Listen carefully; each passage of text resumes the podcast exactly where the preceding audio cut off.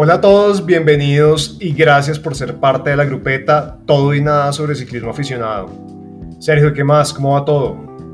Andrés, todo muy bien, todo muy bien. Eh, pues nada, en medio de este escenario de protesta en Colombia, aprovechamos y saludamos a los ciclistas y a las ciclistas en Cali, pues que están viviendo como una situación ahí medio compleja. Pero ¿qué tenemos para hoy? ¿Cuál es el invitado de hoy, Andrés?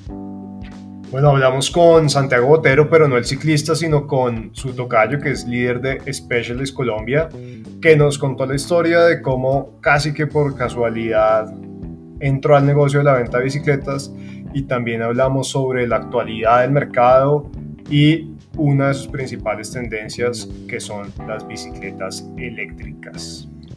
Bueno, entonces no demoremos más este episodio y arranquemos con el episodio número 32 en mayo de la grupeta. Bienvenidos.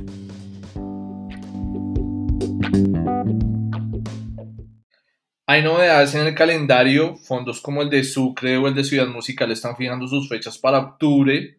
Recordemos en octubre también está el Giro de Rigo mientras que varios de los que estaban más próximos han tenido que ser aplazados, como el caso de la etapa del café, que quedó para el 10 de julio en su modalidad de ciclomontañismo y para el 11 de julio en su modalidad de ruta. El reto Mariquita Letras, que tenía fecha para el 16 de mayo, quedó para el 4 de julio. Para estos dos eventos, estos dos últimos eventos, todavía están las inscripciones abiertas, entonces anímense y esperemos que pues, no se aplacen más las fechas de estos fondos en el país. Sergio, y también están abiertas las inscripciones para el Colombia Challenge, un evento organizado por Nariño Challenge, que será el 20 de julio. Y al igual que el año pasado, no será con salida masiva como los fondos más tradicionales, sino que fijan una ventana de tiempo ese día para que los participantes completen los segmentos escogidos en cada una de las ciudades. Hola Santiago, bienvenido a la grupeta y muchísimas gracias por estar acá hablando sobre esta marca que es sin duda un referente a nivel mundial en cuanto a bicicletas y accesorios. Así que empecemos, cuéntanos un poco sobre Specialized. Hombre, muchas gracias a ustedes por la invitación. Pues si el auditorio que nos está oyendo es Specialized, pues eh, es ciclista, perdón. Muchos van a saber exactamente exactamente qué es. Yo, la tengo, no es porque trabaje en especiales, pero la tengo por como la mejor marca de ciclismo del mundo. Por lo menos eso trabajamos todos los días para tratar de que sea la, la marca número uno, la preferida por los ciclistas. Y si es la preferida por los ciclistas, podría no decir que la número uno del mundo. Especial en Colombia lleva 10 años directamente como una subsidiaria. Eso hace que yo estoy gerenciando, liderando ese, ese equipo en Colombia, pero antes de eso estuvimos alrededor de siete años, un socio que tenía yo, que se llama Juan Sebastián Ocampo, estuvimos siete años como distribuidores de, de la marca Specialized para Colombia. Antes de eso, Specialized en Colombia también tenía presencia a través de otros distribuidores, incluso con quienes yo en mis inicios en el ciclismo o en el, en el retail ciclismo, en el negocio del ciclismo, tuve negocios hace 30 años que fue eso más o menos el tiempo que hace que arrancamos en las bicis. Santiago, y hace 30 años, ¿cómo fue esa historia? ¿Cómo, ¿Cómo arrancó esa historia en el negocio de las bicis? Hombre, yo estudié Administración de Negocios, aunque manizaleño, fui a estudiar la universidad en NEAFID en Medellín.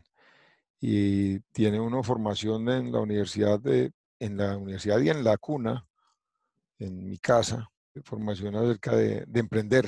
Le inculcaban a uno permanentemente emprender y yo tenía varios emprendimientos aún sin haber terminado la universidad, estando en época de colegio, era, era inquieto pues en los negocios. Y seis meses antes de terminar la universidad, dado que, era, que había sido aficionado a la, a la bici, tal vez más, más aficionado en la época de colegio que de universidad. En la universidad fui más aficionado a, a la fiesta y a socializar. Pues eh, empezó la bicicleta de montaña, me compré una bicicleta de montaña, me, cogió la fiebre y, por esa fiebre terminé buscando algo de, componentes de bicicleta de montaña en Medellín y me encontré con una distribuidora de bicicletas. Fui a buscar un almacén. En ese entonces el almacén de Jorge Ovidio González, que quedaba en el centro comercial automotriz. Fui a buscarlo y resulta que detrás de ese almacén, en el mismo centro comercial, había una oficina donde quedaba una empresa que se llama Dicode. Por error toqué la puerta de Dicode o, parecía una vitrina de almacén y llegué allá. Me dijeron, no, no, esto no es un almacén, vaya enseguida al otro lado, que allá es el almacén. Y cuando me devolví hacia ese almacén, estando en la puerta del almacén antes de entrar, dije yo, oiga, ¿cómo así? Yo pues, ¿por qué será que no veo las cosas tan, por qué no estaba, era tan evidente para mí que había un negocio, que podría haber algún negocio aquí de, de ciclismo que yo pudiera tener de este negocio en Manizales. Me devolví ahí mismo, subí, pregunté por el gerente, me encontré con tres personas que hoy siguen siendo personas metidas en el mundo del ciclismo, del negocio del ciclismo. Uno, Carlos Uribe de, Isandina, la distribuidora de Giant. Otro, Carlos Ballesteros, que es Bike House, el distribuidor eh, nacional de Trek. Y otro, Juan Andrés López, que trabaja hoy con HA Bicicleta, los distribuidores de, de Scott. Ellos tres eran los dueños de ese negocio eh, me contaron ahí en media hora cómo, qué se necesitaba para montar una máquina de, bicicletas. Y yo en mis reflexiones era, hombre, decía, la gente le llega a dar fiebre por este tema de las bicicletas de montaña, como me dio a mí en, en, mi momento, hace seis o siete años en el colegio, por las bicicletas de ruta, pues hombre, esto va a ser, eh, esto debería venderse y funcionar bien. Y ahí arrancó, eh, fue una cosa un poquito entre, entre la formación, que no fue lo que primó, pero sí la, la vocación y, un poquito la casualidad de haber encontrado, de haber sentido que, tenía esa posibilidad ahí cerquita. Santiago, y, después de esa reunión, a los 15 días terminé abriendo una almacén de bicicletas el 14 de noviembre del 91. Abrí mi primera almacén de bicicletas en Manizales. ¿Cómo fue esa, esa transición de tener la tienda, luego la distribuidora y en qué momento dijeron, venga, podemos venderle esto a Specialist o fue la marca la que vino y, se acercó a ustedes para hacer esa, esa, negociación? Sí, fue la marca, fue una, como una estrategia global en que la compañía dijo vamos a, invertir en distribuidores, vamos a, tenemos que a comprar a los distribuidores. La mayoría de las personas con las que cerraron las negociaciones de comprar las distribuidoras, pues nos terminamos quedando con, trabajando para Specialized vuelvo y le digo, yo tenía la formación de, como, donde me inculcaban como no tenga un empleo, no tenga un empleo, sea independiente, no trabaje para otros, sea usted independiente. Quizás porque mi papá ya se había muerto fue que yo pude tomar esa decisión de ser, eh, de ser empleado y todavía sigo siendo. E hicimos ese negocio y quedamos contentos, pues porque había un compromiso de quedarnos trabajando nosotros para Specialized por lo menos los tres primeros años.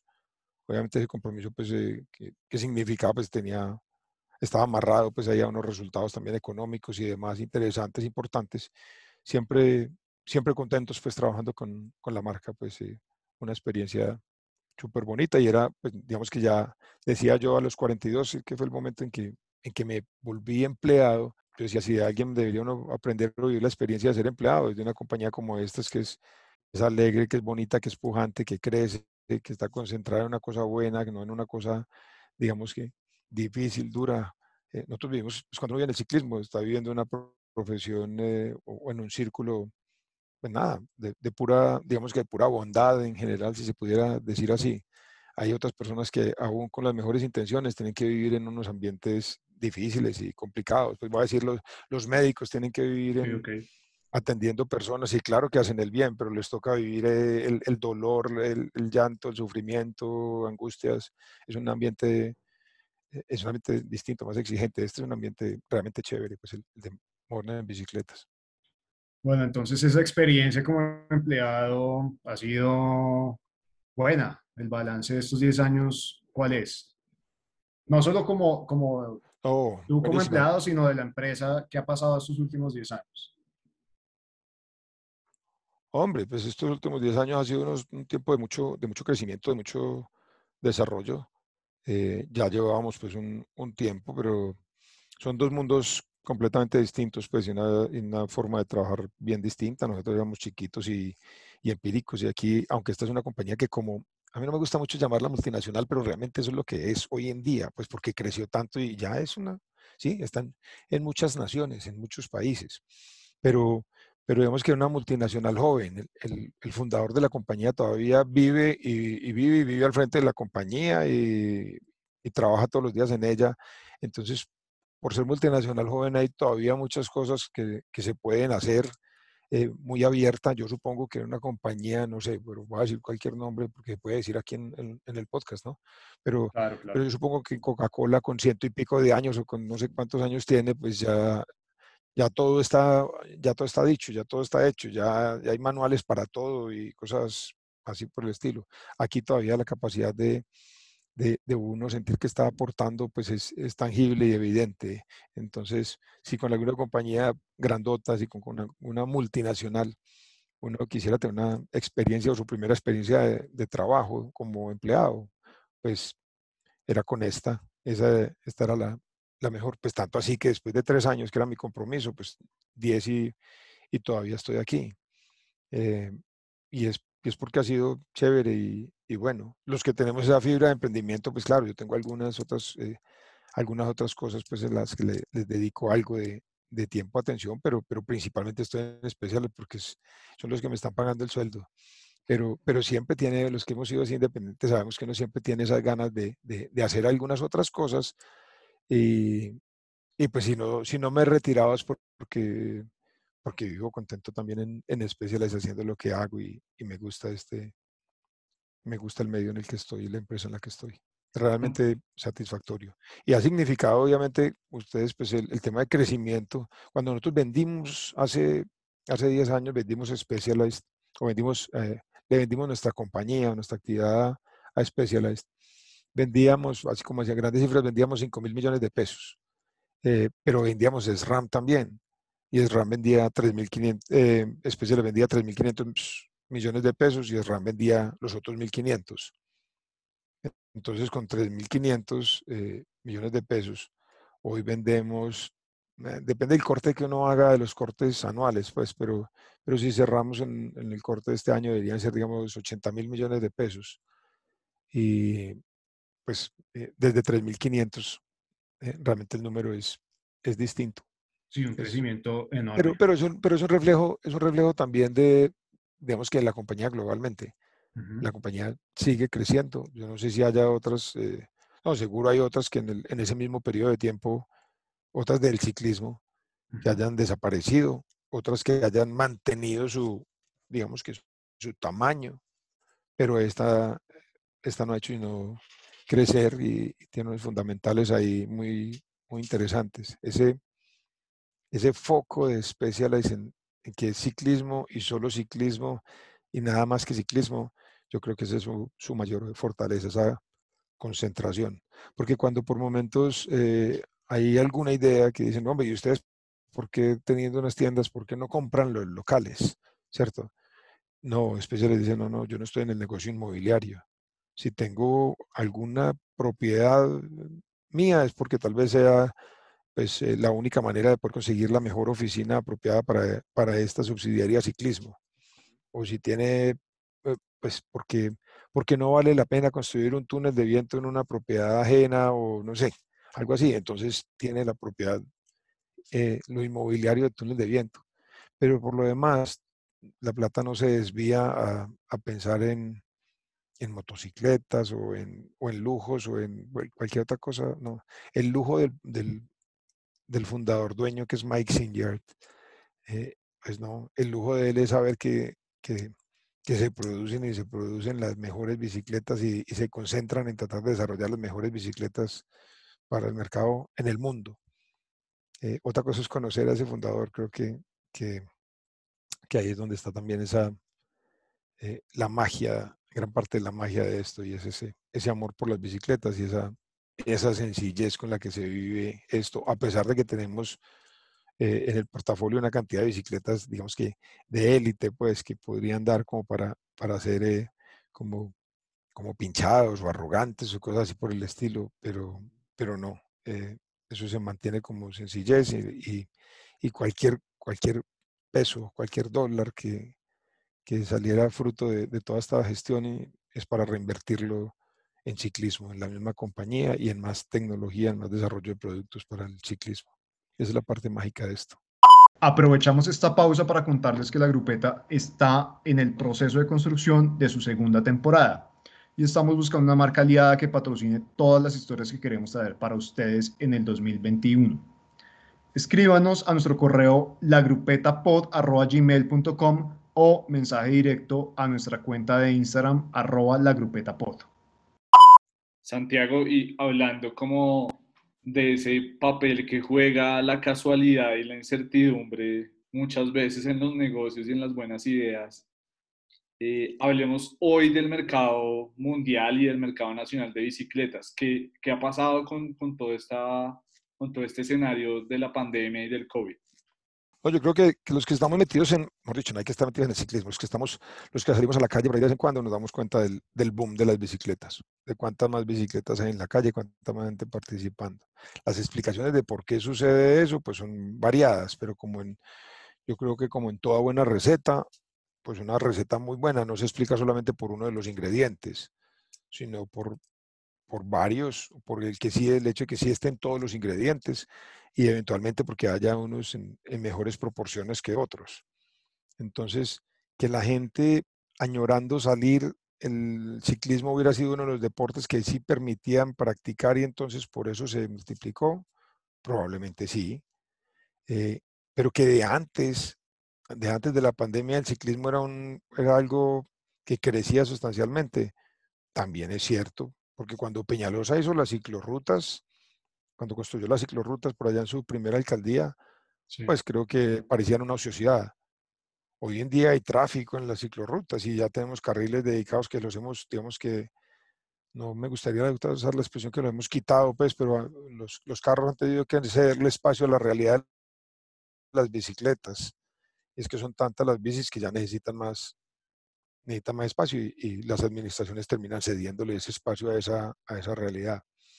Entonces, pues ese crecimiento reciente, pues es, tiene, la pandemia ha ayudado a acelerar como, como el comercio electrónico, como a, tantas cosas de, digitales o los domicilios o la, la no presencialidad, eh, eh, este tipo de, de, cosas que las aceleró la pandemia, pero que el ciclismo claramente venía, venía disparado como, no sé, como parte de ese de, estilo de vida saludable, de, movimiento responsable, de, de vivir ecoresponsablemente.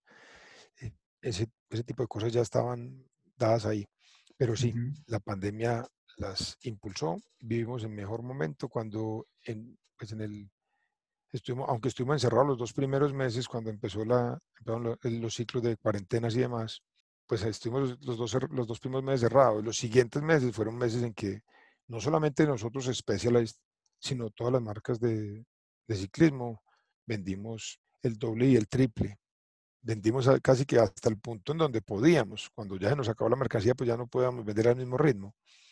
Y se nos sacó la mercancía, es un decir, no es que no haya mercancía, es que ya vendemos al ritmo, al ritmo que llega. Y lo que llega hoy no tiende exactamente pues, la, necesidad del, la necesidad del mercado. Precisamente mi siguiente pregunta tiene que ver con eso, porque hay, digamos, no, no, no se están encontrando la oferta con la demanda y uno va acá, al menos en Colombia, a una tienda de bicicletas y es realmente difícil encontrar la bicicleta que uno está buscando. O no hay la talla, o no está dentro de, o, hay de otro presupuesto, de otras características. ¿Cuándo estiman que va a haber más esa, esa normalidad y, y yo no voy a tener que esperar eh, varios días, semanas o incluso meses para, para comprar la bicicleta que, que, se adapta a mis necesidades. Hombre, yo le, le, digo, digamos que bicicletas, bicicletas sí hay. Lo que pasa es que no hay, no hay esa variedad o esa posibilidad de, de, de elegir. Lo voy a poner con términos nuestros. Nosotros usualmente teníamos, no sé, alrededor de 6.000, 6.500 bicicletas aquí en nuestro centro de distribución desde, desde Manizales con ese inventario atendíamos al país. Y hace, digamos, hace más o menos un mes, nuestro inventario de bicicletas en el centro de distribución eran 100 bicicletas. Sí, increíble. Pero no estamos vendiendo, no estamos vendiendo. No, claro que sí. Lo que pasa es que si llegan 300, 300 que inmediatamente distribuimos entre la red de, entre la red de almacenes y entonces no tenemos ninguna de esas 300 se, se queda en el centro de distribución para atender mejor el mercado, porque todas se van pues eh, no, no, todas es que estén vendidas al usuario final, pero sí vendidas al canal. Entonces lo, lo, que quiero decir es, sí siguen llegando bicicletas, no llegan en la misma cantidad que quisiéramos como para volver a tener 6.500 en el centro de distribución y que se me pregunta por cualquiera de los modelos le pueda yo decir, no la tengo aquí, pero en un día le llega desde Manizales pero, pero bicicletas siguen llegando. ¿Cuándo se va a normalizar eso? Pues, hombre, las fábricas en general, las fábricas de bicicletas, el cuello de botella tiene también que ver con las fábricas de los componentes. Y una cadena es tan fuerte como el eslabón más débil. Si en toda la fabricación de una bicicleta eh, hay que poner de pronto a una manigueta, hay que ponerle un balincito, y los que fabrican los balines de esas maniguetas, pues se enferman, se tienen que guardar por COVID o lo que sea, esa bicicleta no se puede producir porque falta el balincito. Entonces, puede que la, esto se normalice, que pudiéramos empezar de nuevo como a, llenar un poco algunas bodegas para, para mejorar la percepción de disponibilidad por ahí en aproximadamente en un año. Pero mientras tanto, vuelvo y le digo, bicicletas tenemos, bicicletas, bicicletas hay. Santiago, uno va a una tienda de Specialized y uno ve que al menos una de las apuestas duras son las e-bikes. ¿Cuál es el principal atractivo de estas bicicletas? Hombre, esas bicicletas, esas bicicletas es, yo lo voy a explicar más o menos así, para, para dejarlo en la misma duda. Esta va a ser una, una de las explicaciones. Eh, es como, como cuál es el atractivo de un beso. Pues pruebe la ensaye y se da cuenta cuando la montan. Se bajan lo que nosotros llamamos con la sonrisa Specialist, con la sonrisa turbo. Usted se baja de ahí y dice como, wow, ¿qué fue eso? La esposa, pues que toda la vida ha visto al, marido montar en bicicleta, pero ella también quiere montar y dice, eh, pero, este me lleva como 15 años de ventaja montando. Pues ella puede arrancar una asistida y él sigue en su muscular y ella lo va a poder acompañar a, donde él va, a la velocidad que él vaya. Y, eso es bueno. Las personas, digamos, ciclistas que, que antes no consideraban, pues que, que, ya no consideraban la bicicleta, que con nostalgia pensaban, no, yo ya a mis, a mis 60 o 70, yo ya que me voy a poner a montar en bicicleta, yo monté toda la vida, pero ya me da, me da susto, no llego para salir con todos esos muchachos y me dejen regados. Pues en esas bicicletas hay, hay de todo. Entonces es, es como si fuera un poquito un nuevo deporte con unas posibilidades distintas que, que yo creo que no reemplazan por completo a las musculares, no es que sea o una cosa o la otra, es un poquito como cuando salieron las, las SUV o los, los carros o, los camperos o algo así, pues un campero es un campero y un automóvil un automóvil. Para algunas cosas cualquiera de los dos es un poquito indiferente utilizarlo, pero son dos cosas distintas. Y hay unas cosas que el uno hace que el otro no hace. Entonces, Santiago, y... No sé si eso responde su pregunta. Sí, pues no, la, la, respuesta la va a tener cuando la pruebe.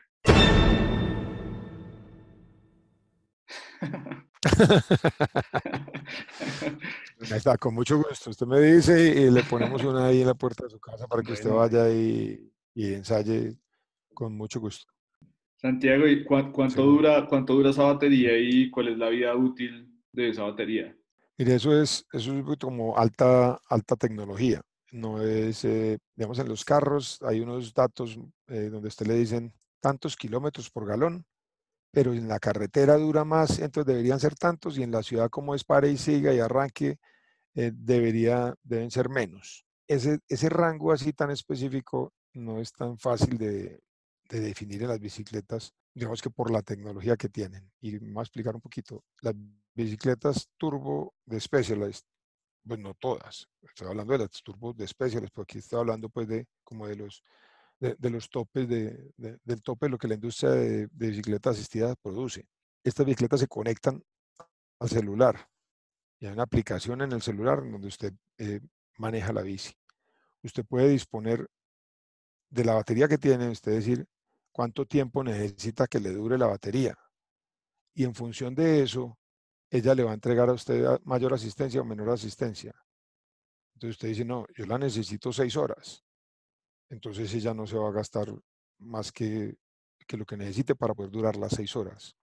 Y después usted le dice, no, pero yo necesito las seis horas y que al final, como no sé dónde voy a terminar, si en mi casa, en la casa de, mis papás o en no sé dónde, dejemos el 10% de reserva. Entonces ella se gasta el 90% en ese tiempo. Y, puede ser en función del tiempo o puede ser en función de los kilómetros. Usted la programa, pues la programa puede ser una cosa súper sencilla, pues como por saco el teléfono y abro dos cositas y pongo y digo, necesito que me dure, que me dure tanto. Entonces, pues no, no le puedo dar una respuesta exacta, lo que sí le puedo decir es, depende, depende de uno cómo quiera administrar ahí la duración y la asistencia. La velocidad a la que la bicicleta le responde, usted puede programar eso también, como el, digamos como el pique en los carros. No sé si ha tenido la oportunidad de probar algún automóvil diésel. En un automóvil diésel la respuesta es, eh, es rapidísima, como los automóviles eléctricos. Ellos responden muy rápido. En estas bicicletas usted puede graduar que el motor le entregue la, asistencia inmediatamente y rápidamente o que se la entregue más gradualmente o que se la entregue después de una determinada fuerza suya, porque ella lo que hace es el, el sensa o mira usted cuánta fuerza está poniendo en el pedal para multiplicarle, cuántas veces le, le puede multiplicar. Hay unos modelos en nuestras bicicletas que son las, las como las SL o Superlight, que tienen menos capacidad en la, en la batería y dan menos, menos asistencia, pero hacen las bicicletas mucho más livianas.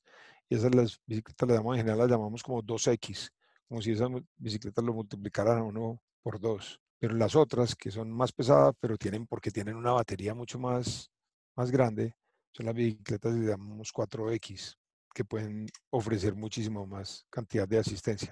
Claro, obviamente una, una 4X usted la puede volver como si fuera un 2, porque usted le dice, pues no, quiero montar todo el día en bicicleta, entonces deme asistencia bajita. Es, es, una, es una cosa realmente como tecnológicamente avanzada y a la que pues en los tiempos en los que vivimos, que lo digital es con semejantes desarrollos, a, la velocidad a la que van, constantemente están introduciendo cambios y mejoras y adaptaciones al, al software y, y, y también al, a la máquina en sí misma muy, interesante de verdad todo ese mundo que, pues, por descubrir para la gran mayoría de nosotros. Santiago, una de las características de Specialized, por supuesto, es que siempre está yendo más allá, siempre está innovando. Aparte de las, de las e-bikes de las que ya hablamos, ¿qué otras innovaciones se destacan dentro del portafolio hoy de, de Specialized? Oh, la marca, la marca, ya lo dice usted, es una marca que tiene dentro fundamentales el tema de innovación. Uno de los de los especiales tiene como si fuera ocho mandamientos. El primero dice que el ciclista es el jefe. Eh, y eso es eh, como el pilar fundamental. Entregar cosas al, ciclista, entender el ciclista. El segundo es buscar entender, es entender al, ciclista. Pero en, esos ocho está innovar y lo expresan como innovar o morir. Permanentemente tenemos que estar dándole lo mejor a la, a la gente, lo mejor que haya bien sea porque no es material, porque hay nuevas formas de construir, porque hay nuevas posibilidades.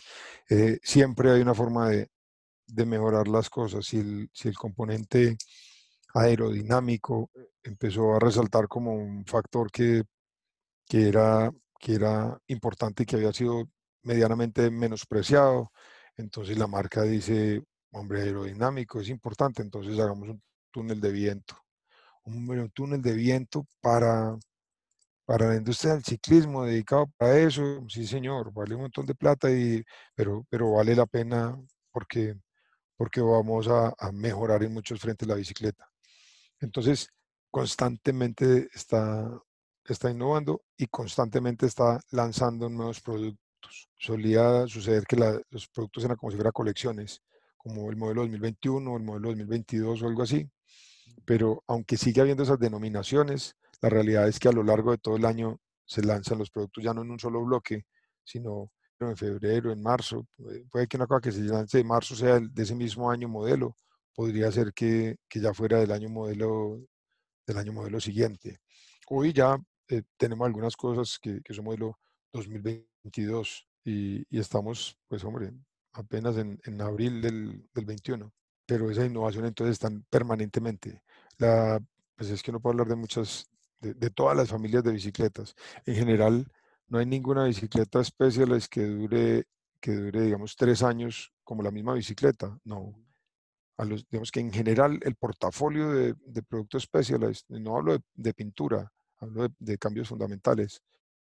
El portafolio se renueva cada tres años. Así es el, así es el grado de, de innovación y de, como de actualización en el, en el que vive la marca. Eso realmente de muy poquitos. Y y eso, y eso debe explicar también por qué la marca, la marca se mantiene en, en, la posición que se mantiene o ha llegado a ocupar la posición que tiene y, se mantiene. Entonces, en todos los campos, pues si me preguntan por la, la última tarmac, la última tarmac tiene, tiene cambios vistos desde todas las, desde todos los aspectos, pues, de, no solamente de lo aerodinámico, sino del peso, de la rigidez, la flexibilidad, todos puestos ahí para, para tratar de, de, mejorar lo que, lo que siempre creemos que ya, como que ya es lo mejor, y no. Y allá hay unos ingenieros que esa es su vida, su pasión, y, ellos están a toda hora pues recolectando todos los avances que hayan en cualquier otro campo. Principalmente eh, lo, se hacían como, en el campo aeronáutico, todo lo que allí desarrollaran, cuando era titanio era titanio y cuando, cuando empezaron a encontrar los, las bondades del carbono, entonces incorporaron carbono en las bicicletas. Pero las bicicletas son unas máquinas que no de otra manera se explica que, que valen como valen, porque algunos dicen, venga, ¿cómo es posible que una bicicleta valga como vale un carro? Y uno dice, sí, pero es que esto es, eh, esto es tecnología aeroespacial puesta en función del, del ciclismo, pues, y de esa marca, quiero decir porque no, no, no cualquier carbono es carbono, pues no, no, otra vez como las buenas recetas, no, no cualquier hamburguesa, todas son hamburguesas, pero, pero las hay buenas y no tan buenas, y, depende de, todos los, los, detallitos y las, las mezclitas que hagamos para que sean mejores o no, y esa es una preocupación constante de, de esta marca Specialized que, que definitivamente tiene, su, tiene sus frutos, tiene su reconocimiento, tiene sus resultados y, y los mejores analistas de, del mundo, no es porque lo digamos nosotros, pues si usted va a, a la revista, los críticos, a, a, ustedes mismos ciclistas, cada que la montan y la prueban, y ah, no, ya, ya entiendo por qué es que era tan, por, porque es distinto, ¿no? por me siento en esto, cómo me siento distinto y cómo la manejo distinto, cómo la vivo distinto este ciclismo de, del otro. Igual como, como en los componentes, pues unas, unas zapatillas especiales tienen, tienen muchas neuronas ahí alrededor para lograr que, que sean lo que son y, y, los ciclistas las apreciamos y las valoramos como, como ninguna otra.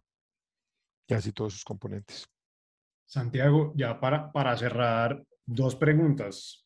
La primera es si todavía montas bicicleta. Sí, claro. Claro, claro. Yo monto en bicicleta, no, no, los 52 todavía no sea para, para retirarse.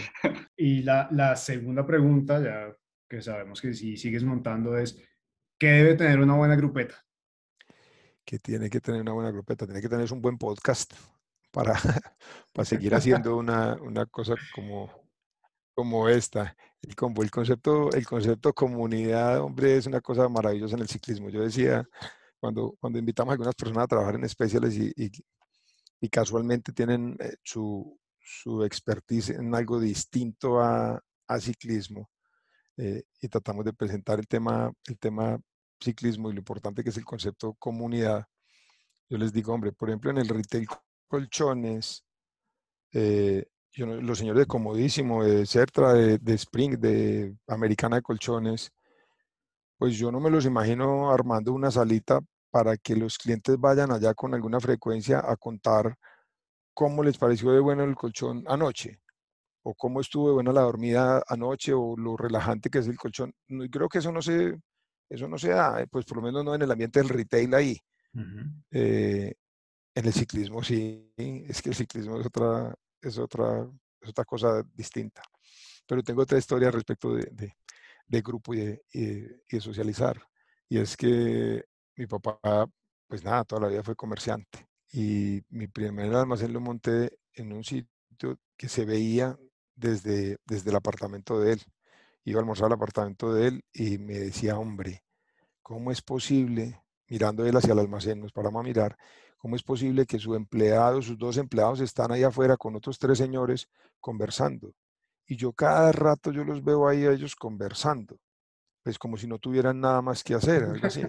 Le papá, papá, esos señores están trabajando en el ciclismo, en ese tema comunidad, el concepto grupo es es un poquito el todo.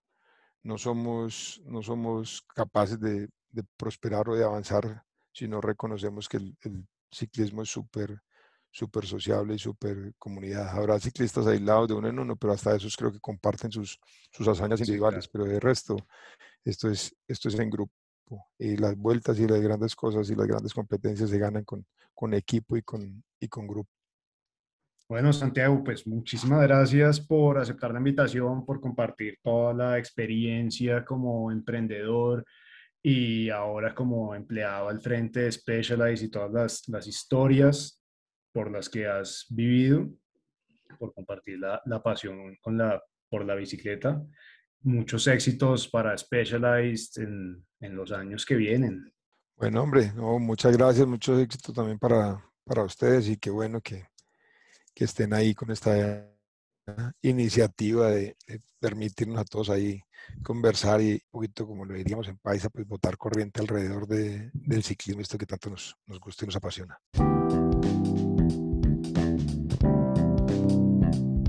Gracias a Santiago por traer a la grupeta una de las marcas más reconocidas y más importantes en el país. Es también muy importante tener en cuenta el escenario de los empresarios y el emprendimiento y las marcas de ciclismo recreativo en Colombia. Y bueno, no nos podemos ir de este capítulo sin el recomendado don Andrés. Don Andrés, ¿cuál es el recomendado? Sergio, pues el recomendado de esta semana tiene que ver con el Día de la Madre y el Día del Padre que se viene ya muy próximamente. Hay un regalo que nos parece ideal para esos papás y mamás ciclistas, que es un diario que tiene información sobre los principales puertos de Colombia y el ciclista va llenando la información sobre cómo fue su recorrido en cada uno de estos puertos. Lo pueden encontrar en Instagram como arroba mi diario escalador. Muy bonito, muy bonito el trabajo editorial de ese regalo y pues bien interesante esa recomendación, don Andrés. Bueno, gracias a todos por escucharnos en este capítulo. Nos escuchamos en el próximo capítulo de mayo. No olviden seguirnos en arroba la grupeta pod y suscribirse en el botoncito en la plataforma de podcast que nos estén escuchando. Y no se olviden que estamos, seguimos buscando patrocinador. Nos escuchamos en el próximo episodio. Chao, chao.